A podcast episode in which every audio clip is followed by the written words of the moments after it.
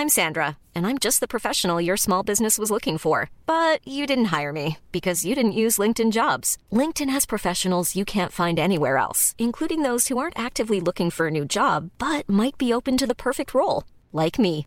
In a given month, over 70% of LinkedIn users don't visit other leading job sites. So if you're not looking on LinkedIn, you'll miss out on great candidates like Sandra. Start hiring professionals like a professional. Post your free job on linkedin.com/people today.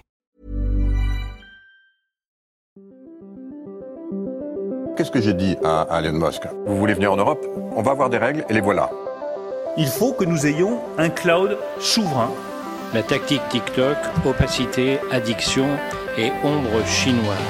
Est-ce qu'on est en train de vivre une révolution? Moi, ce que je dis, c'est que la révolution a déjà eu. L'IA est déjà là, elle est déjà omniprésente absolument partout, et le monde ne s'est pas effondré. Signaux faibles, le podcast de siècle digital qui décode l'actualité du numérique.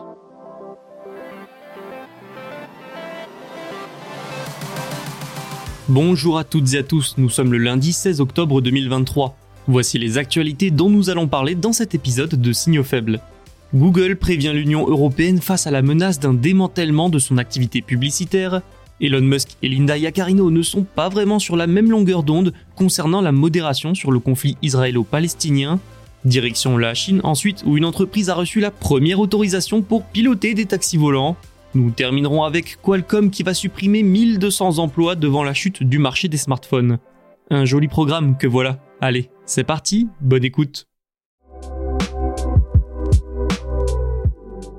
Google avertit l'Europe. Le géant américain affirme qu'il luttera si nécessaire contre la menace de l'Union européenne de démanteler son activité publicitaire. Des déclarations qui laissent présager une grande bataille antitrust. Une bataille qui pourrait être du niveau de l'actuel face au ministère de la Justice américain où l'on parle du procès du siècle. Mais là, je pense qu'un petit point sur le contexte est nécessaire.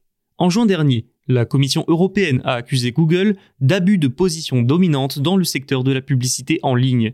Elle s'est également prononcée pour le démantèlement de ses activités. Google est accusé d'utiliser certains de ses outils publicitaires pour en favoriser d'autres, pour vous résumer grossièrement l'affaire. Des déclarations qui intervenaient après deux ans d'enquête. L'enquête complète, elle, pourrait encore durer plus d'un an. Finalement, en juin, la commission a surtout rendu ses premières conclusions et fait part de ses craintes. Et donc, selon Bloomberg, dans une lettre adressée aux autorités antitrust de l'Union européenne, Google a averti qu'il n'accepterait pas l'obligation de la cession d'une partie de ses services publicitaires. Cette mesure est pourtant considérée par Margaret Vestager à la tête de l'antitrust européen comme le seul moyen de rétablir la concurrence sur ce marché. Si Google s'oppose dès à présent à la Commission européenne, c'est parti pour des années de bataille juridique. En général, après le genre de déclaration de la Commission dont nous venons de parler, les entreprises visées peuvent contester par écrit ou lors d'audience. Et après la décision finale, ces entreprises peuvent toujours poursuivre le régulateur en justice. Mais ça fait des années qu'il y a de l'eau dans le gaz entre l'Union européenne et Google. L'entreprise s'est déjà vue infliger 8,3 milliards d'euros d'amende ces dernières années, notamment pour abus de position dominante. Enfin, cette affaire, je vous l'ai dit, arrive dans une mauvaise période pour le géant américain. Google est poursuivi en justice par le ministère américain de la Justice, aussi appelé le DOJ, et les procureurs généraux dans ce qui est déjà appelé le procès du siècle. Ce qui est en cause dans cette affaire, ce sont les pratiques monopolistiques et anticoncurrentielles de Google sur le marché des moteurs de recherche. Le Doge, qui poursuit également Google depuis janvier pour ses pratiques sur le marché de la publicité en ligne. En Europe, c'est peut-être un autre procès du siècle qui pourrait s'ouvrir dans les mois à venir avec pour enjeu le démantèlement des activités publicitaires de Google. Quoi qu'il en soit, il faudra sûrement des années avant de connaître la fin de cette affaire. y aurait-il des tensions à la tête de X, anciennement connu sous le nom de Twitter? Nous en avons parlé la semaine dernière. L'Union européenne a mis en garde X, Facebook et Instagram contre la propagation de la désinformation et des contenus violents liés au conflit israélo-palestinien sur leur plateforme. Meta a répondu faire le nécessaire et veiller au grain, Elon Musk, propriétaire de X, s'en est lui personnellement pris au commissaire européen au marché intérieur Thierry Breton. Il a aussi nié la présence de contenus problématiques et il a enfin comparé l'Union européenne à l'URSS. Tandis que la PDG de X, Linda Yaccarino, s'est montrée plus conciliante. Petit rappel, le réseau social risque une amende de plusieurs millions d'euros en cas de modération insuffisante. Cela sera en effet contraire au DSA, le Digital Services Act.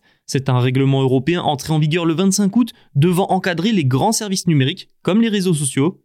Donc sur X, Elon Musk défend la liberté d'expression absolutiste et n'est pas vraiment préoccupé par la diffusion de fausses informations. De l'autre côté, Linda Yaccarino joue les pompiers avec les régulateurs, essaye de rassurer les annonceurs pour les convaincre de revenir et ainsi sauver la plateforme. Bref, cette affaire aura au moins eu le mérite de démontrer qu'il existe deux X, celui d'Elon Musk et celui de Linda Yaccarino. Le DSA impose notamment à 19 grandes entreprises la responsabilité de diminuer les contenus problématiques. En cas de non-respect du texte, les amendes peuvent atteindre 6% du chiffre d'affaires mondial. Le problème de modération de X met aussi en lumière le fait qu'Elon Musk a licencié une partie des personnes en charge de ce sujet. Ces derniers mois, les avertissements européens à X sur le non-respect du DSA se sont multipliés. Presque à chaque fois qu'il était interpellé sur tout ça, Elon Musk tournait les problèmes en dérision, invoquait la liberté d'expression, attaquait ses interlocuteurs. Et presque à chaque fois, Linda Yaccarino devait apaiser les choses, affirmer lutter contre la désinformation, tout en expliquant être d'accord avec Elon Musk sur l'ADN de X, à savoir le respect de la liberté d'expression. Des comportements et déclarations qui montrent que Linda Yaccarino et son patron n'ont en fin de compte peut-être pas la même vision des choses, ce qui risque de poser problème à terme, surtout si X est sanctionné par l'Union européenne.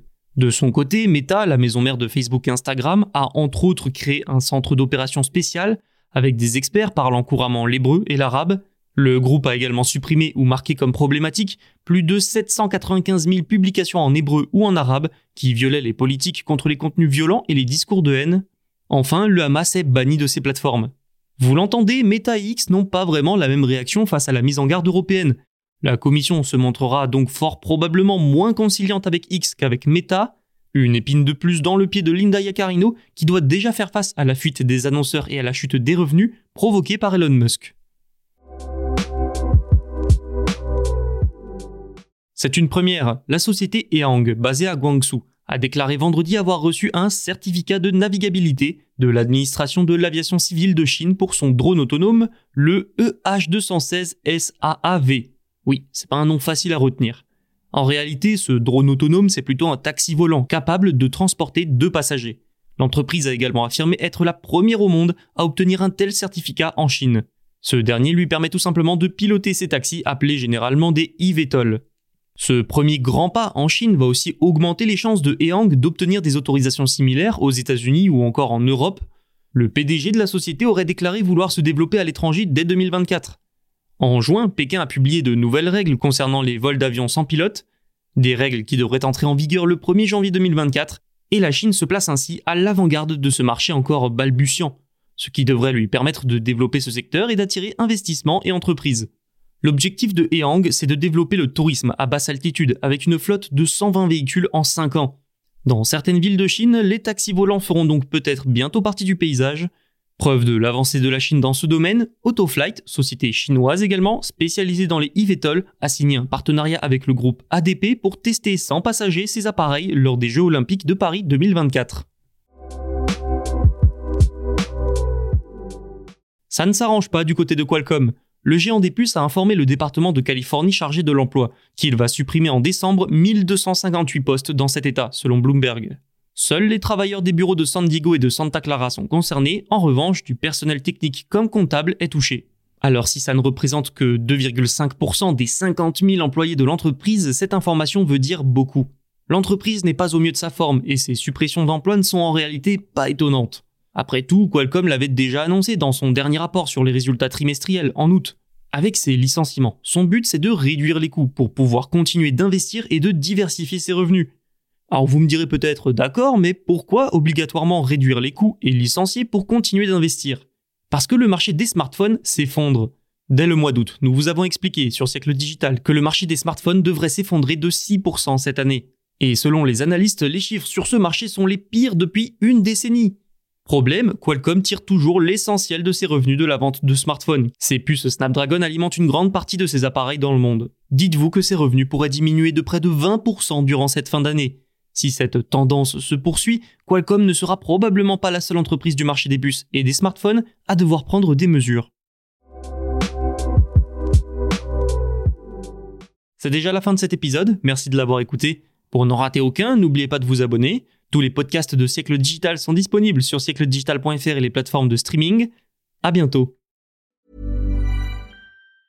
Hi, I'm Daniel, founder of Pretty Litter. Did you know cats tend to hide symptoms of sickness and pain? I learned this the hard way after losing my cat, Gingy. So I created Pretty Litter, a health monitoring litter that helps detect early signs of illness by changing colors, saving you money and potentially your cat's life. Pretty Litter is veterinarian developed, and it's the easiest way to keep tabs on your fur baby's health right at home. Go to prettylitter.com and use code ACAST for 20% off your first order and a free cat toy. Terms and conditions apply. See site for details.